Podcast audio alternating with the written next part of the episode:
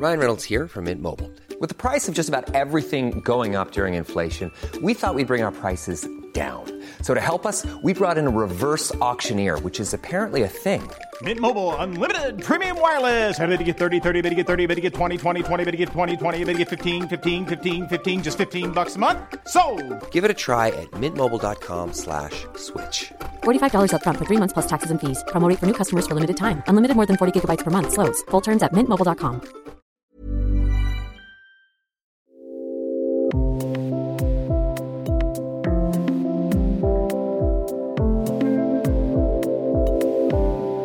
Du willst dein Leben verändern und die Liebe leben und fragst dich, warum du dafür einen Computer brauchst? Herzlich willkommen zum Yoga Easy Podcast Besser Leben mit Yoga. Ich bin Christine Rübesamen und spreche in dieser Folge mit dem Superstar und Coach Veit Lindau über Transformation und Yoga, über Digitalisierung und Selbstliebe, wie man die Wahrheit im Dreck findet, was Männer suchen und was das ist. Oh, Seelengevögelt. Hallo Veit Lindau. Veit Lindau. Ähm, Veit, du bist ein sensationell erfolgreicher Spezialist darin, anderen dabei zu helfen, ein gutes Leben zu führen. Wann hattest du denn zuletzt einen kleinen, miesen Moment und hättest Aufmunterung gebraucht? Äh, vor circa zwei Stunden im Teammeeting. Im Teammeeting, oh Gott, hat einer Mist gemacht oder was war los? Oder hast du selbst Mist gebaut? Nein, ich würde sagen, wir haben kollektiv zusammen gepennt an einer wichtigen Stelle. Und äh, das ist nach wie vor eine echte Lernaufgabe für mich, dann geduldig zu sein. Und manchmal reagiere ich dann erstmal sehr frustriert. Was machst du dann, wenn du äh, selber merkst, irgendwas läuft nicht so, wie es äh, funktioniert, oder du äh, bist mit ähm, kleinen äh, menschlichen Fehlern konfrontiert, wie zum Beispiel Ungeduld? Also, ich kann dir den optimalen Verlauf schildern und der sieht so aus, dass ich erstmal tief durchatme und mich wieder mit der Quelle der Liebe verbinde. Aber die Wahrheit ist natürlich, dass ich oft erstmal im ersten Moment wirklich auch erstmal mürrisch bin. Ich bin wirklich Mensch, ich kann ziemlich schnell ungeduldig werden. Und äh, dann noch vielleicht, ich sage jetzt mal, meine ersten Sätze, die rauskommen, die sind dann erstmal ein bisschen deftiger und dann atme ich tief durch und dann verbinde ich mich wieder mit der Liebe und dann konzentriere ich mich wieder darauf, was ich eigentlich will und versuche das in Wünschen an mich und an den anderen zu formulieren. Die Quelle der Liebe, ist das so wie äh, die Telekom mit der Ferndiagnose und der Computerhilfe? Hat die bestimmte Uhrzeiten, zu denen die available ist, äh, also äh, zu, zu denen man Zugriff haben kann, oder ist die immer für dich da?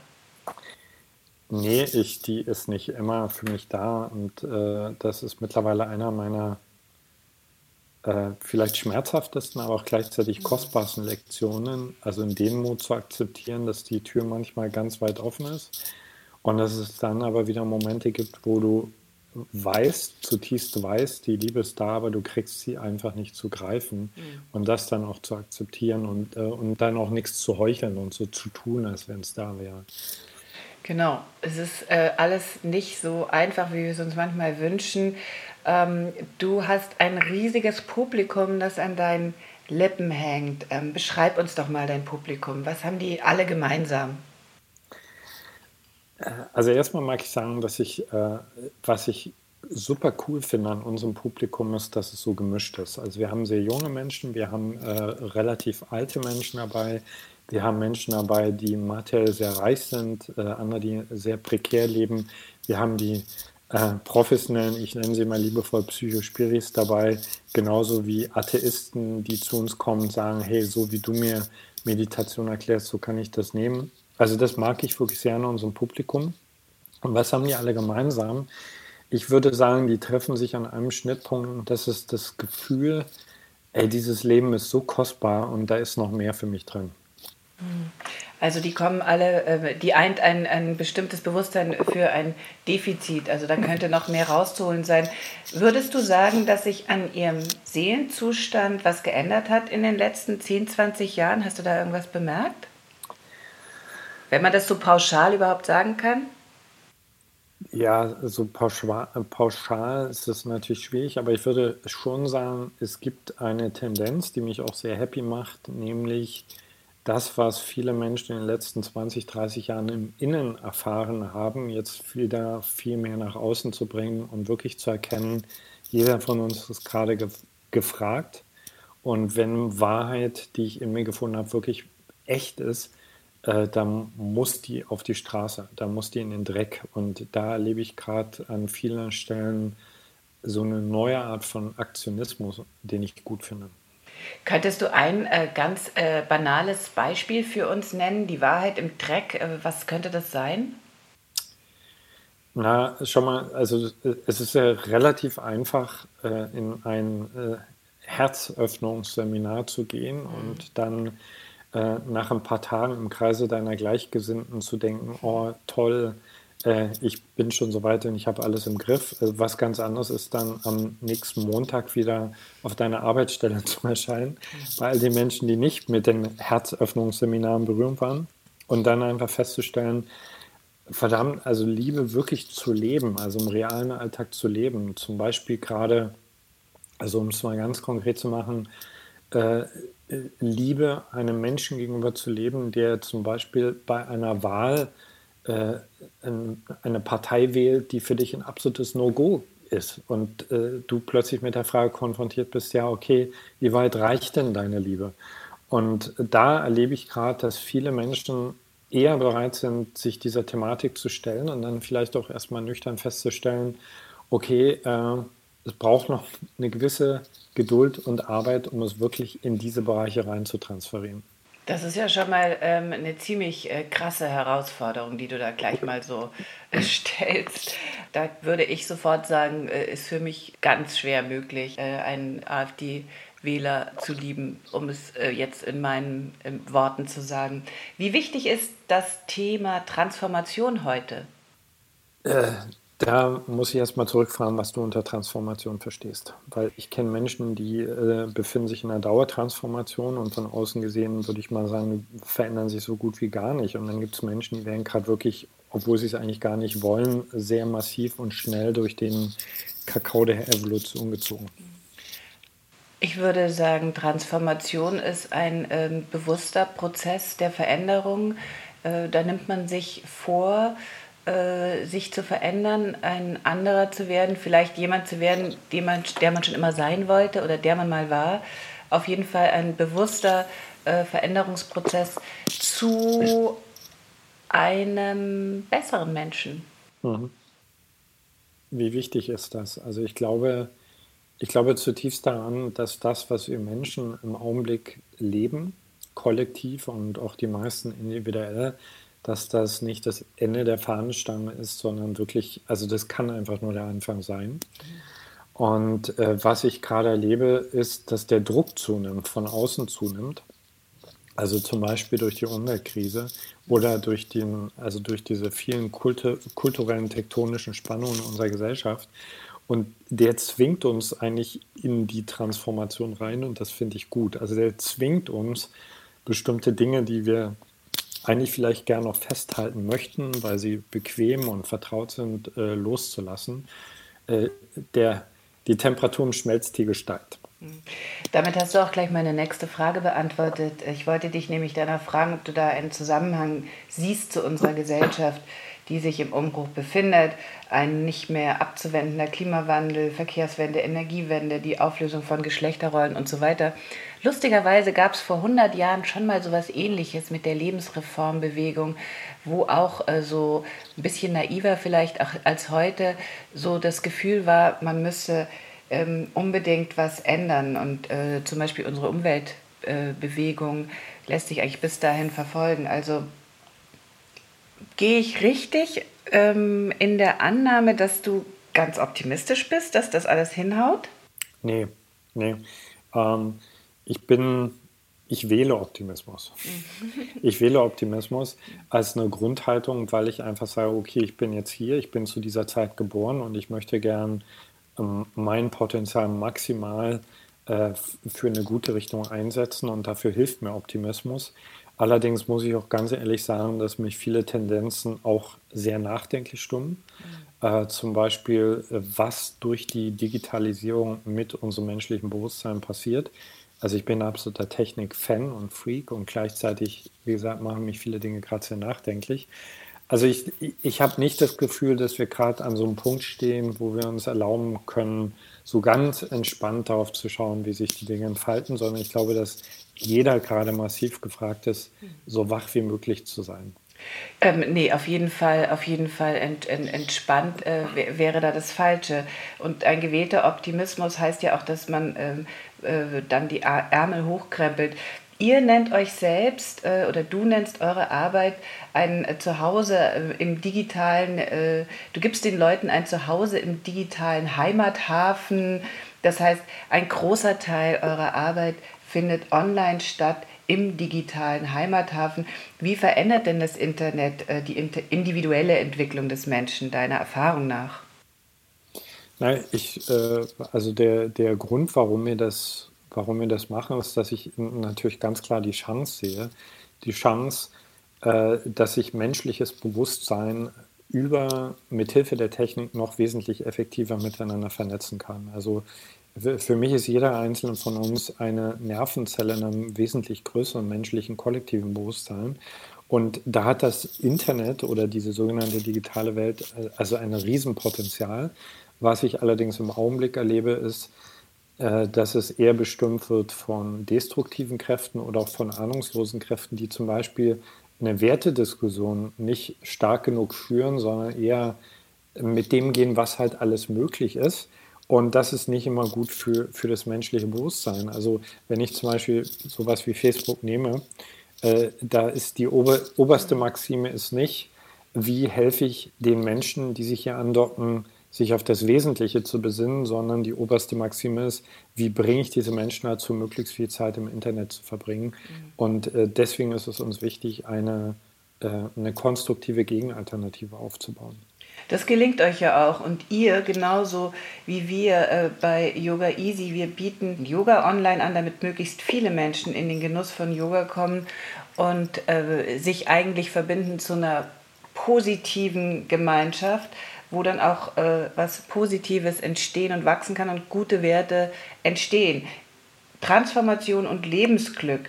Ist das nicht etwas, was wirklich durch Online-Dienste wie eure und unsere zugänglicher geworden ist? Das kann man doch sagen. Auf alle Fälle.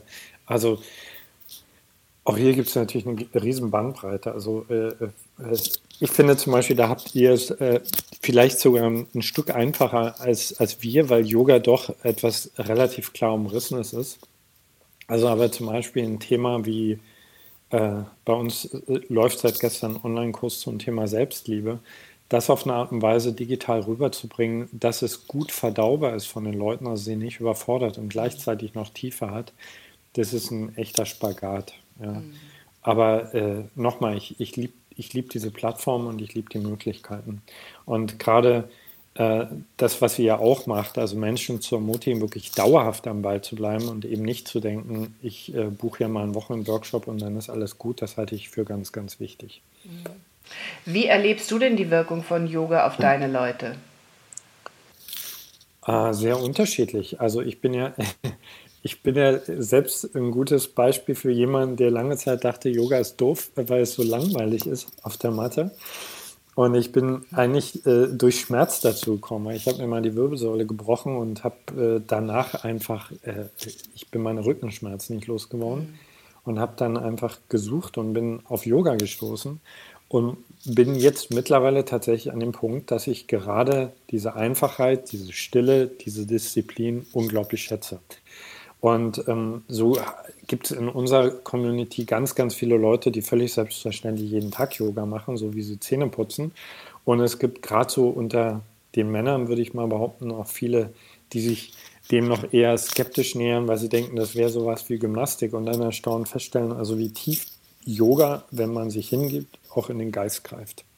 Wie unterscheiden sich denn Männer und Frauen auf ihrem Weg zu äh, mehr Lebensglück, ähm, zu, äh, ja, zu mehr Lebensglück? ist natürlich immer so ein Risiko, äh, da zu, äh, zu pauschalisieren, zumal ich davon ausgehe, dass die Männer, die zu uns kommen, nicht unbedingt den Durchschnitt der Gesellschaft repräsentieren. Aber also es sagt schon viel aus. Ich weiß nicht, wie das bei euch ist, aber ich erlebe das bei mir und bei Kollegen. Sage jetzt mal, 70 Prozent sind bei uns einfach Frauen, obwohl ich persönlich sagen würde, ey Männer, diese Themen gehen euch genauso an. Mhm. Und ich habe immer noch das Gefühl, dass Männer, was diese äh, weichen, weichen Anführungsstrichen Themen betrifft, wirklich in der Evolution so ein Stück hinterherhängen, weil sie sich so, so lange als ein Werkzeug des Tuns und des Machens begriffen haben und noch nicht verstanden haben, wie wichtig es ist, gerade für Männer heutzutage nach innen zu schauen.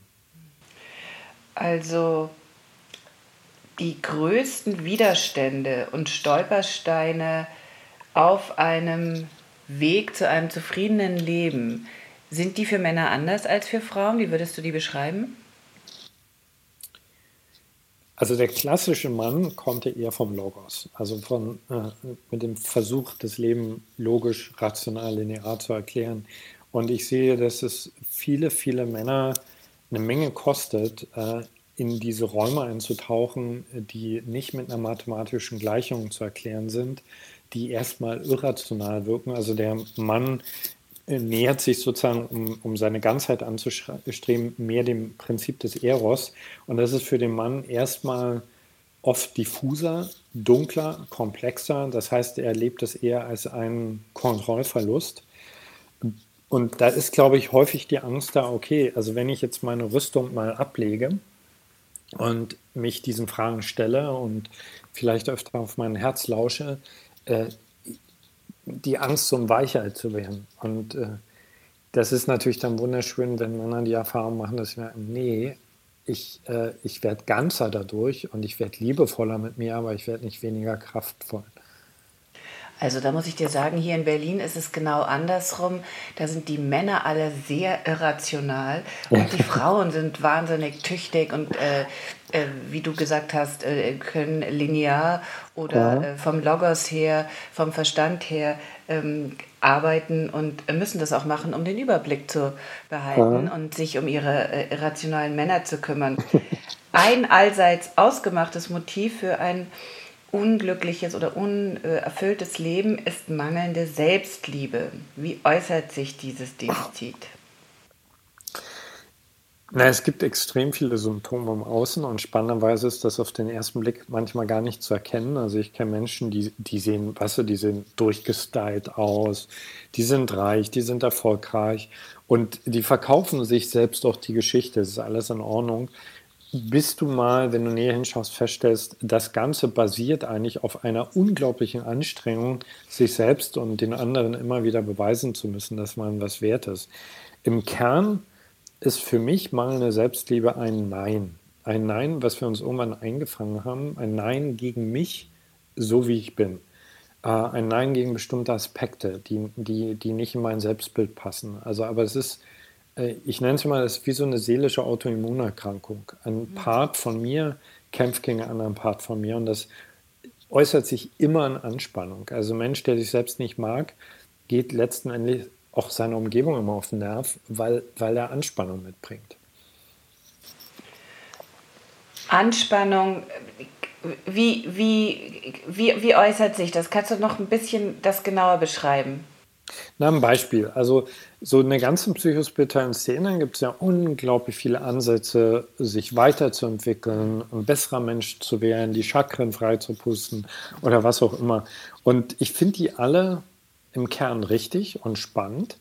Aber wenn ich jetzt zum Beispiel anfange zu meditieren aus dem Wunsch heraus, äh, also letztendlich mich wegzumeditieren, oder mich zu optimieren, dann ist das nichts anderes als jemand anderes, der eine Diät anfängt. Ja?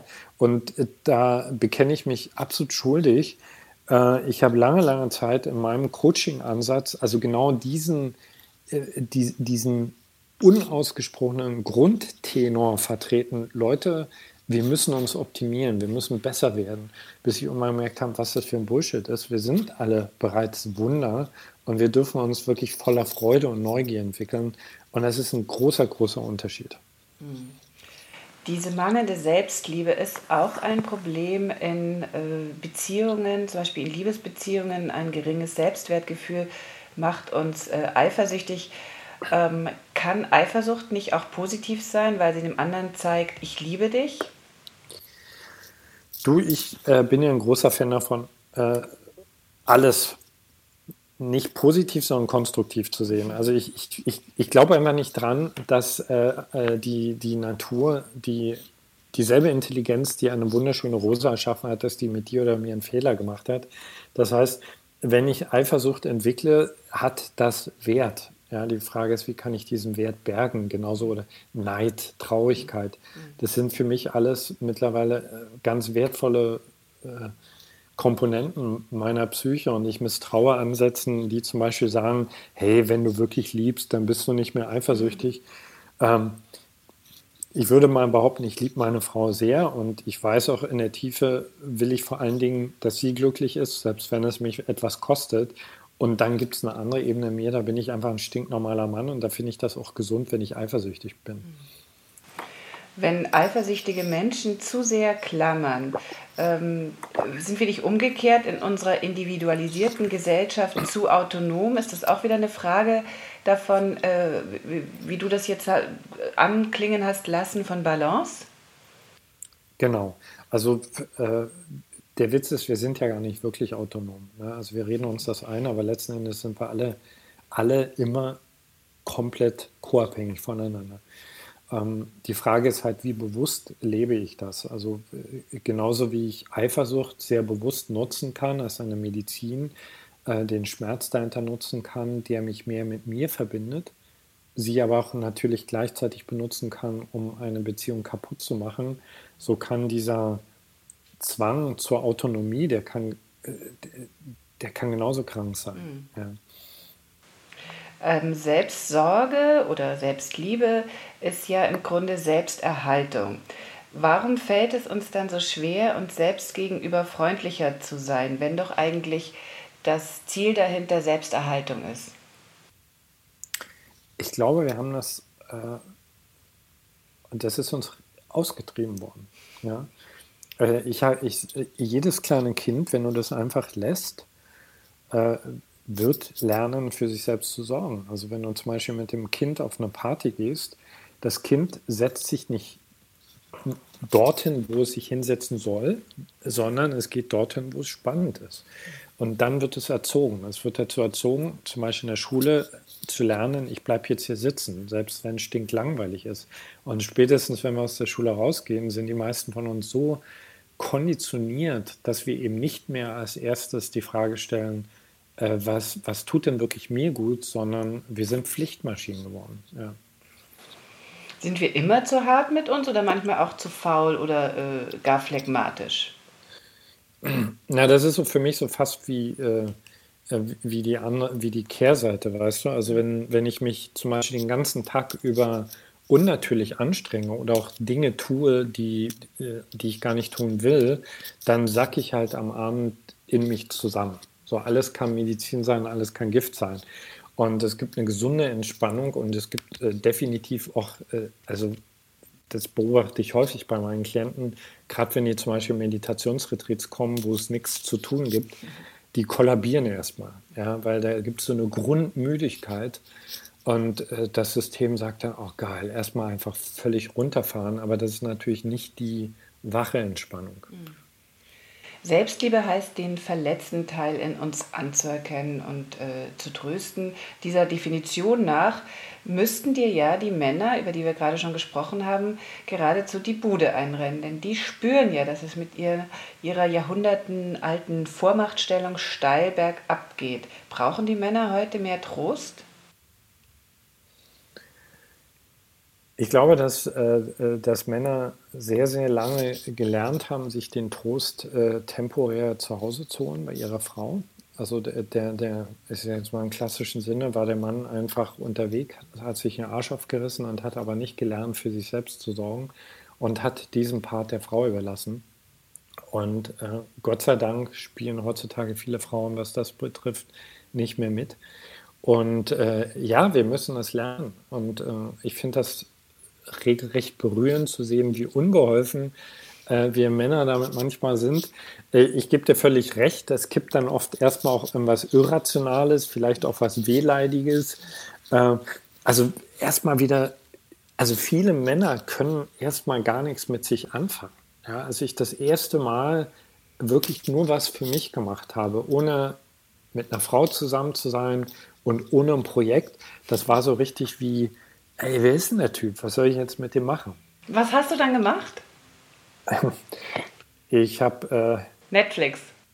Nee, nee, nee, nee, nee, nee, nee. nee. Äh, ich bin das sehr...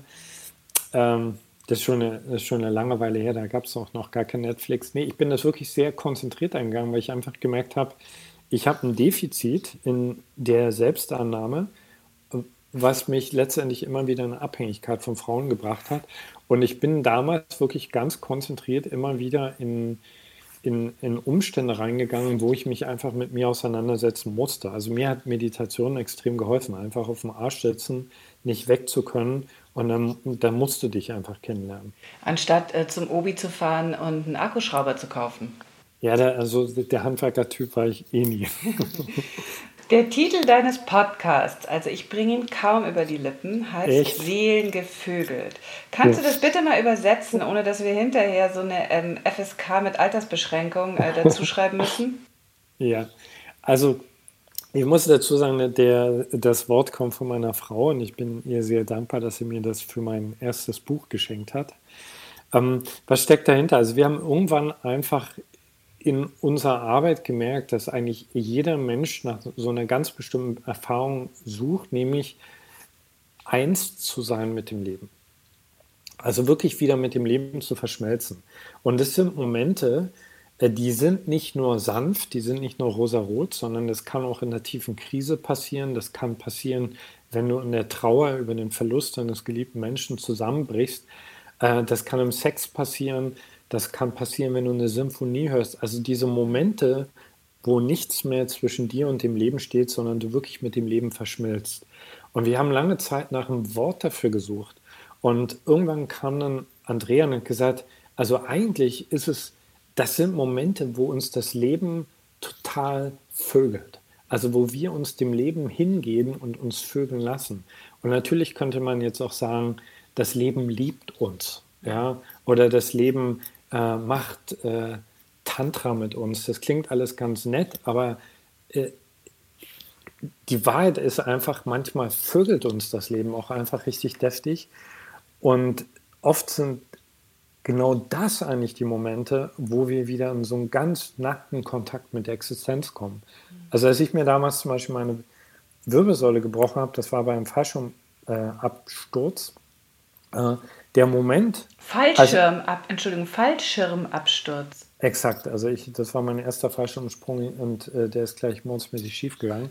So, der Moment, als ich auf der Erde aufgeklatscht bin, ja, und einfach nur noch Schmerz war. Ich möchte ihn um Gottes Willen nie wieder erleben, aber es war ein Moment von totaler Hingabe, weil mir blieb gar nichts anderes übrig. Und äh, paradoxerweise in diesem Schmerz von absoluter Freiheit. Und ähm, ich bin zutiefst davon überzeugt, dass wir Menschen alle wieder nach dieser Reconnection mit dem Leben suchen. Und die ist halt nicht nur im Petting zu finden. Ja. Okay, das, das war eine äh, äh, wunderbare Verteidigungsrede und ähm, ich kann diesen Titel jetzt auch äh, wieder guten Gewissens ähm, in die Welt rausrufen. Du sprichst viel von Werten. Äh, welche Rolle spielt die Community bei der Generierung von Werten? Also bei uns bei Yoga Easy zum Beispiel haben wir eine große Community und da wird diskutiert, äh, da wird, äh, werden Erfahrungen ausgetauscht. Das ist sehr wichtig. Wie ist es bei euch? Ja, genauso. Also ich, also ich finde Werte ein vielleicht das, das wertvollste Thema der heutigen menschlichen Zeit, weil wir, ich meine, alle Probleme, die wir haben, haben wir letztendlich, weil wir A, gar nicht wirklich wissen, was unsere Werte sind, beziehungsweise nicht bereit sind, uns daran zu halten. Also äh, bin ich extrem dankbar dafür, überhaupt für Menschen arbeiten zu dürfen, äh, die bereit sind, sich so einer Wertediskussion zu stellen und das ist auf der einen Seite sehr schön und auf der anderen Seite natürlich, ich weiß nicht, wie es bei euch ist, aber auch manchmal sehr hitzig, mhm. Äh, weil wir haben halt, äh, also um es mal ganz konkret zu machen, wir haben halt in unserem Publikum, wir haben Menschen, die die Grünen wählen und wir haben Menschen, die die AfD wählen. Und, äh, und beide kommen bei uns zusammen und sagen, unser Wert ist Toleranz und unser Wert ist Liebe und wir glauben an die Zukunft der Menschheit. Und dann stehen sie sich plötzlich gegenüber in einem Seminar oder in einem keine Ahnung, in einer, in einer Plattformdiskussion und merken, ups, äh, jetzt darf ich nochmal viel genauer hinschauen, ob ich denn wirklich bereit bin, diesen Wert zu leben oder ob der Wert lieber eigentlich schnell dahingeschrieben ist. Das heißt, äh, das ist für dich nicht nur äh, neutral, wer irgendwelche Werte, sondern das findet unter dem Dach von Toleranz und Offenheit und Liebe statt.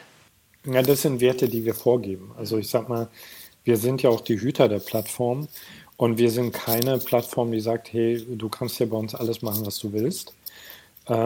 Also wenn zum Beispiel bei uns jemand auf der Plattform jemand anderen angreift, zusammenscheißt, dann weisen, weisen wir ihn liebevoll darauf hin, zwei, dreimal.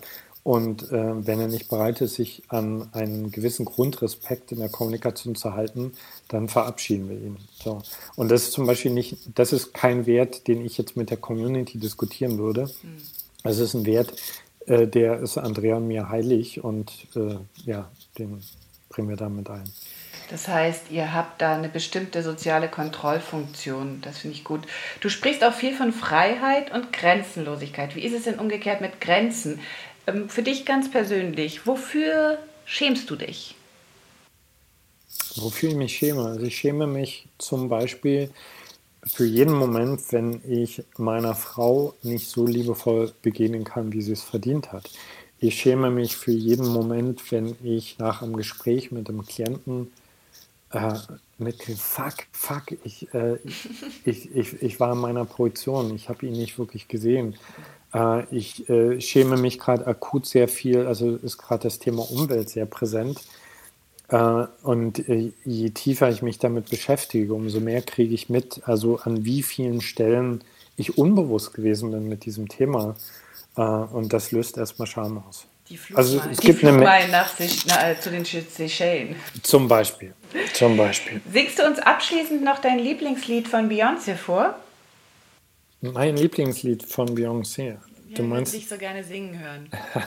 also das, das, äh, das kriegt ihr nicht hin. Aber ich, äh, welches, welches Lieblingslied meinst du denn? Na, ich, ich, das wollte ich John dir überlassen. Ach so. Also mein, mein Lieblingslied, meines Erachtens singt sie das aber gar nicht selber, ist von König der Löwen, das ist Power heißt das. Ich glaube, das singt eine andere Rapperin, das Beyoncé noch im Hintergrund dabei. Willst du da aber mal den Anfang an, anstimmen? Nein, Nein, werde ich definitiv nicht machen. Aber ich, äh, also ich kann nur einladen, das wirklich äh, mal anzuhören. Das ist ein geiles Lied.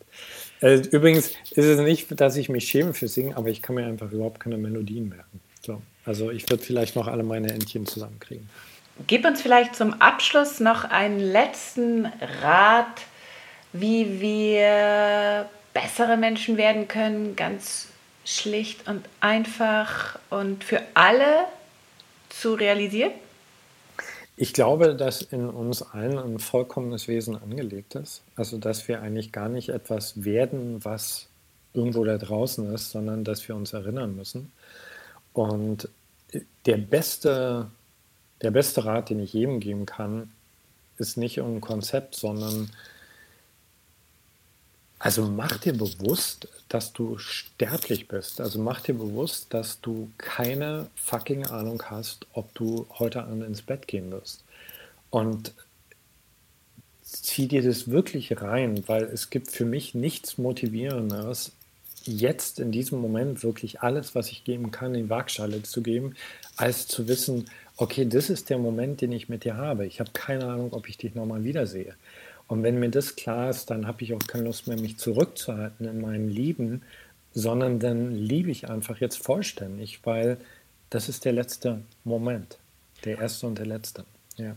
Oh Mann, mir schnürt jetzt gerade den Hals zu. Verrät uns, verrat uns noch schnell, was du gerade trinkst. Hier gerade schwarzen Tee. Lieber Veit, äh, vielen Dank, das war wunderbar. Bis bald. Danke, danke, danke und viel Freude beim Yoga. Wenn du jetzt neugierig geworden bist auf die Macht von Meditation, kannst du bei uns auf dem Online-Yoga-Portal Yoga Easy Meditation üben mit vielen Videos. Einfach auf yogaeasy.de slash Podcast-Gutschein gehen und uns zwei Wochen kostenlos testen. Ich freue mich über deinen Kommentar zu dieser Folge, auch über jede Art von Feedback, um unseren Podcast noch besser zu machen. Und damit sich das für dich auch lohnt, bekommst du von uns einen Gratis-Monat Online-Yoga geschenkt wenn du bei iTunes eine Rezension hinterlässt und uns dann eine E-Mail schickst mit einem Screenshot deiner Rezension und zwar an support at yogaeasy.de. Vergiss nicht, den Podcast zu abonnieren bei Stitcher, Soundcloud, iTunes oder Spotify. Bye bye.